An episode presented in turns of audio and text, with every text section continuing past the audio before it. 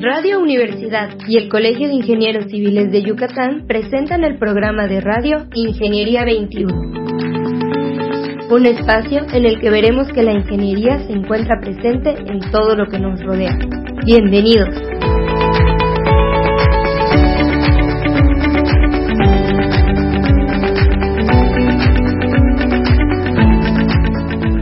Días, estimados radioescuchas. Bienvenidos a su programa Ingeniería 21. El día de hoy tenemos el gusto de presentarles, desde que esté con nosotros, el ingeniero Ares Caram Espósitos. ¿Cómo estás, Ares? Muy bien, Tere, muchas gracias por, por, el espacio, por la invitación acá. No, al contrario, bienvenido, Ares. Eh, bueno, pues es un tema del día, un tema muy actual. Y quisiéramos, Ares, que nos hablaras o que les hablaras al público tendido y todo lo que tengas que extenderte, la visión que tuvo el Instituto de Movilidad para realizar este proyecto de ciclovías. Nos llama la atención a todos como ciudadanos, como ingenieros, como peatones, como automovilistas, que la ciudad ya tenga pues prácticamente por todos lados un lugar para ciclistas, ¿no?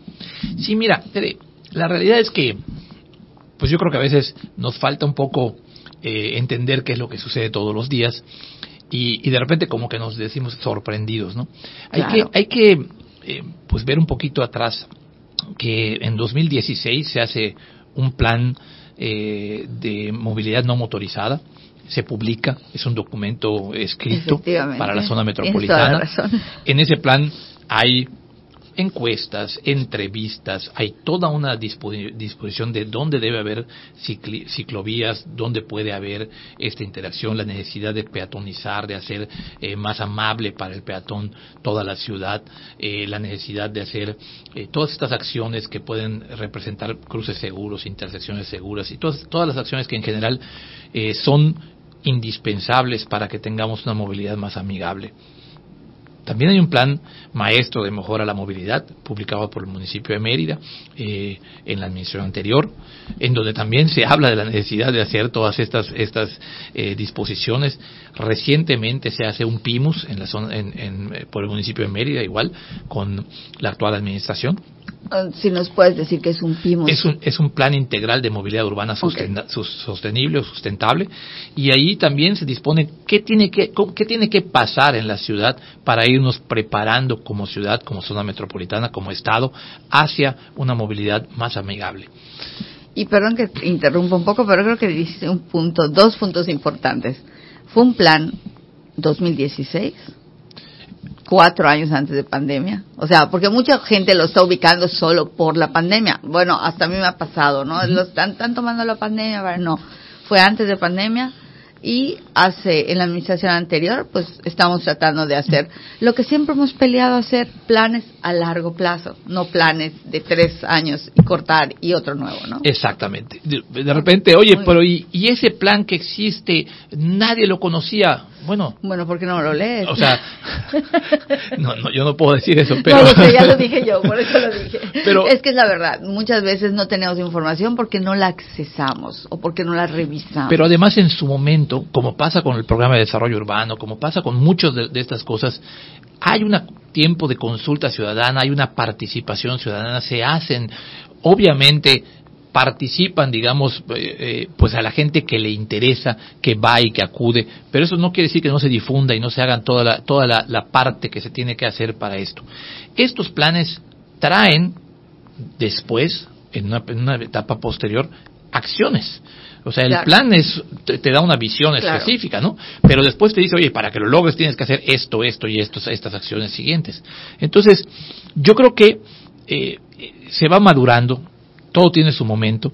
Es importantísimo recalcar que la movilidad como tal en México y en, Latinoamérica en general no había sido un tema central en las ciudades. Eh, se tenía ahí un poco como que, bueno, una visión de siempre favorecer el automóvil, una visión de, de dispersar las ciudades y entonces hacernos más dependientes del, del automóvil, hacer zonas puras y que eso pues genera que al no haber mixtura de usos, pues todo el mundo nos tenemos que desplazar, hacer nuestro trabajo, regresar a la casa, ir a nuestros centros de consumo, regresar, ir a los centros de, entretenimiento y regresar y hacer muchos desplazamientos. Y esa visión eh, que, que, se empieza a integrar en el 2017 con esta, esta visión nueva de eh, ONU Habitat, de, de, generar esta, estas ciudades más compactas, más competitivas, pero al mismo tiempo con movilidad más, más amigable y sustentable, empieza a digamos, a, a, a, dar frutos, ¿no? Y eso es, es, un periodo que se venía haciendo antes. Recordemos que igual el programa de desarrollo urbano ya considera tender hacia una mixtura de usos, hacia que no se disperse la ciudad, a que la ciudad sea más compacta, a que haya zonas específicas donde de alguna el manera desarrollo. recuperar también los espacios vacíos que tenemos dentro del periférico, ¿no? Usar. Yo recuerdo mucho eso hablando con con este con el arquitecto Edgardo. Uh -huh. Parte de ese programa es también eso, ¿no? Que, que, estamos todavía en pañales en esa parte. Pero ¿no? empezamos a ver eh, justamente con este programa que se, que se, que se publica, empezamos a ver esta verticalidad que de repente nos llama la atención. Oye, ya hay departamentos de tres, de cuatro niveles, ¿qué está pasando? Bueno, pues eso es justamente el resultado de una política que lleva o que tiende a ser más compacta la ciudad, a evitar que sigamos extendiéndonos, porque eso nos, nos vuelve ineficientes, nos vuelve eh, poco competitivos, nos vuelve muy caros para llevar los servicios a todos. Eso no es un, no es un costo para el gobierno o para el municipio, es un costo para todos. Para todos claro, ¿no? claro. Este, y a final de cuentas, eh, esa es la visión que se tiene de la ciudad y de las ciudades en general en Latinoamérica. Eso redunda ya eh, recientemente en 2017 en un cambio en la ley de asentamientos humanos general a nivel federal y muy recientemente en septiembre inicia con una reforma constitucional que hace eh, manifiesto el derecho ciudadano a una movilidad con seguridad vial. Okay. Ese derecho en, en, septiembre lo aprueba el Senado, después va a la, al Congreso Federal, se aprueba en el Congreso, después pasa a los congresos locales para, porque es una reforma constitucional. Esos, esos, eh, esos eh, pasa por, por los 32 estados, Yucatán desde luego es uno de ellos, y una vez que se tiene el 17, 17 estados, o sea, la, un, la mitad más uno, queda como una reforma constitucional y se publica en diciembre. A partir de ese momento, todos los ciudadanos tienen el derecho a moverse de manera segura. Eso conlleva un cambio importantísimo a nivel nacional que seguramente en los próximos años estaremos viendo modificaciones de este tipo. Y lo que hace Yucatán y lo que hace Mérida es ponerse a la vanguardia y ser de los primeros que empieza a llevar ese cambio constitucional directamente al terreno, a la vialidad, a hacer un espacio público, una vialidad pública, una, un espacio vial mucho más amigable para esta movilidad urbana eh, tan importante y que tiene que ser sostenible y que tiene que tender cada vez más a hacerla más fácil, más eficiente y menos motorizada. ¿no? ¿Por qué? Porque si seguimos haciendo eso, todas las ciudades que lo han, lo han intentado y que le apuestan al uso del automóvil hacen vialidades más amplias y al día siguiente se les vuelve a llenar y requieren más amplitud y vuelves a llenarlo y lo que vas haciendo es que dependas más y más del, del automóvil. Si logramos gradualmente ir haciendo una ciudad más compacta, una ciudad con más mixtura de usos, en donde la gente tenga que tener menos movilidad, pero al mismo tiempo la pueda hacer con trayectos pequeños, cortos, seguros, en bicicleta, en, caminando, tiene muchísimas ventajas. ¿no? Primero, dejamos de contaminar nuestro medio ambiente. Hoy tenemos una pandemia que nos pone el foco en cuidarnos desde el punto de vista de la salud.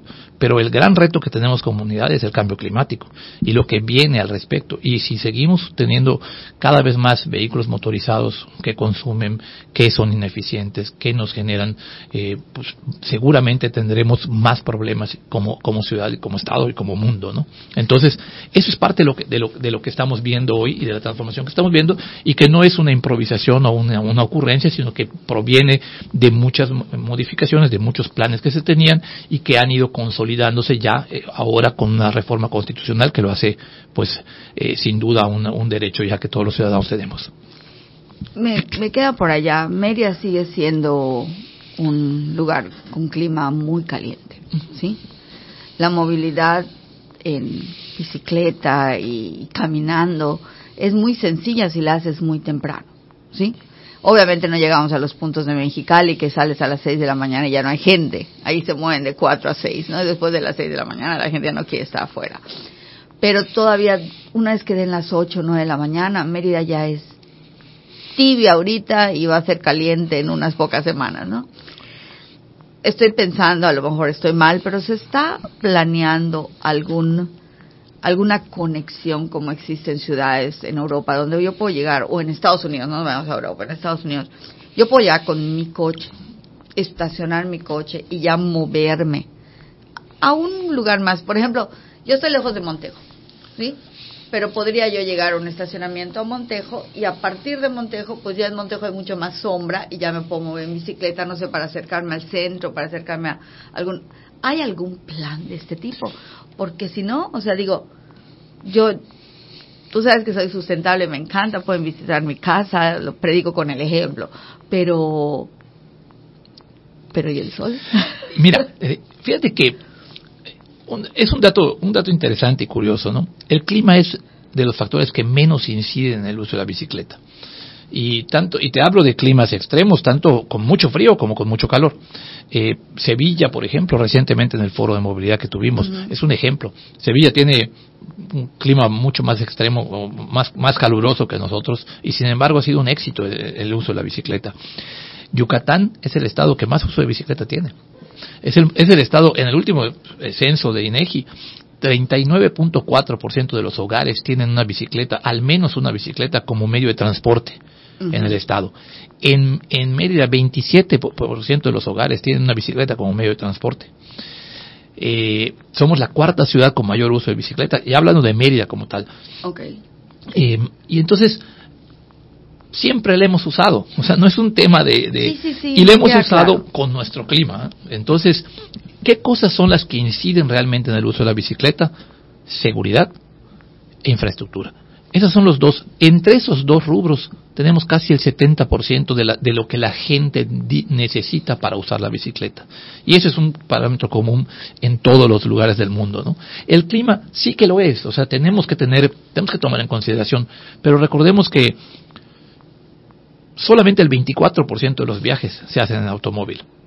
El 76% se hace o, o, caminando, o en bicicleta, o en transporte público.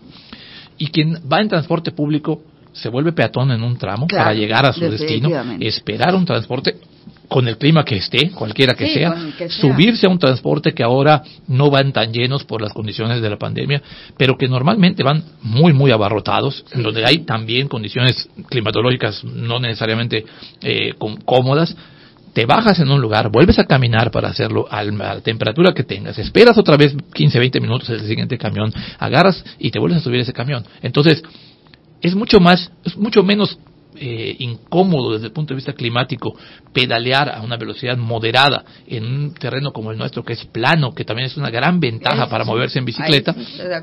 Y entonces las condiciones climatológicas no son un factor eh, determinante. Desde luego, no quiere decir que todos vayamos a salir a las 3 de la tarde en mayo, ¿verdad? A, pedalear, seguramente no será así, pero, pero en general es una posibilidad. Y, la, y el, tema que comentas de multimodalidad es bien importante, ¿no? Eh, nosotros, desde luego que tenemos considerado multimodalidad, estamos colocando más de eh, 1.400 bicipuertos en la, eh, a lo ah, largo y ancho de la, de la ciudad para que puedas dejar la bicicleta, y esto se está planteando también cerca de puntos de, de, transbordo del transporte para que puedas hacer justamente ese intercambio modal entre hacer trayectos con bicicleta y luego hacer trayectos en transporte público, por ejemplo, que son, digamos, la, las dos modalidades que, que, generalmente pueden mover a la ciudad. En ese proyecto que están haciendo, pues básicamente lo hemos visto. Bueno, yo no, no he manejado mucho al sur últimamente, más que he llegado al centro. Estoy yendo al centro seguido por, por situaciones personales, ¿verdad?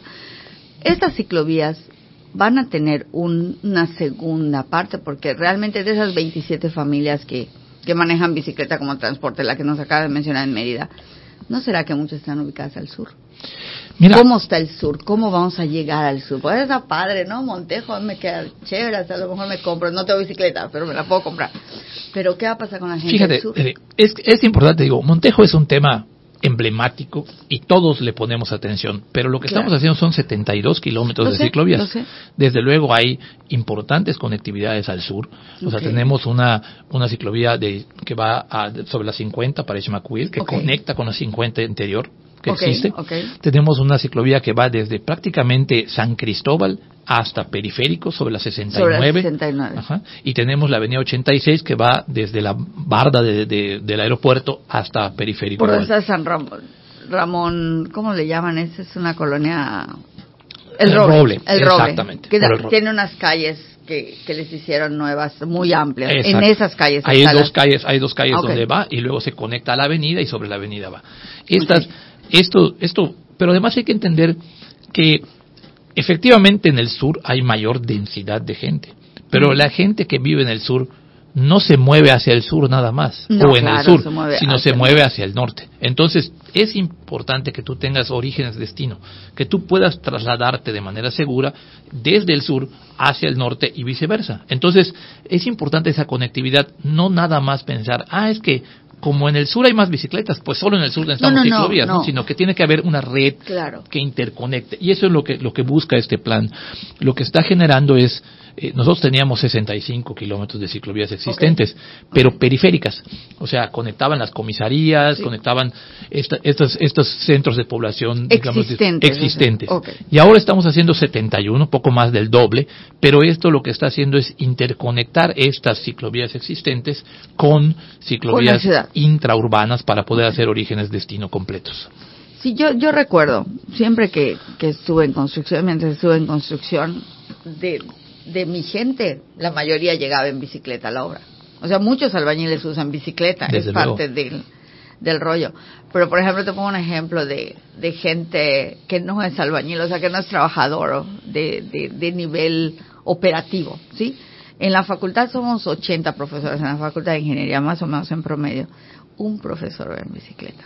Probablemente porque somos más conscientes del riesgo. Y en el momento que tal vez haya, pues probablemente haya gente que más se arriesgue a ir en bicicleta. Pero entonces creo que la multimodalidad va a ser muy importante, porque entonces sí puedo conectar y sí puedo decidir, bueno, hago un tramo en coche y hago otro tramo en bicicleta, pero ya tengo dónde dejar mi bicicleta, ya tengo dónde recoger mi coche. Es correcto. Ese es, ese es exactamente lo que se busca.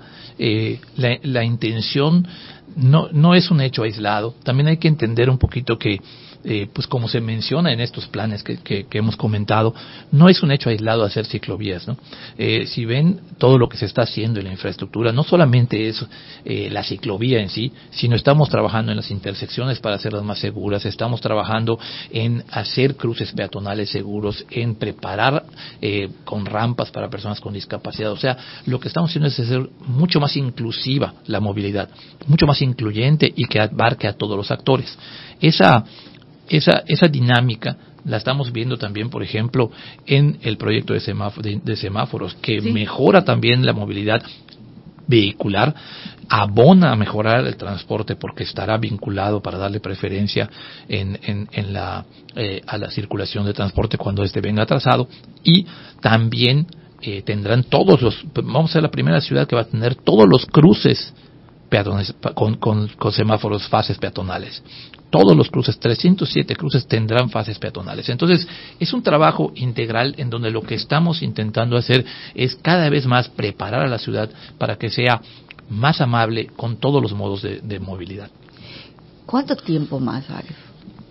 ¿Cuánto tiempo más tienen de este proyecto? Por ejemplo, vamos a hablar de- del acceso a las sillas de ruedas y de las rampas a discapacitados, que ha sido un tema muy difícil, que tenemos mucha gente en silla de ruedas, o sea, no estamos libres de eso y cualquiera de nosotros dos que estamos sentados acá o cualquier gente, hoy podemos estar caminando bien y mañana nos quebramos un pie y nos damos cuenta que no hay rampas, ¿no? Es correcto.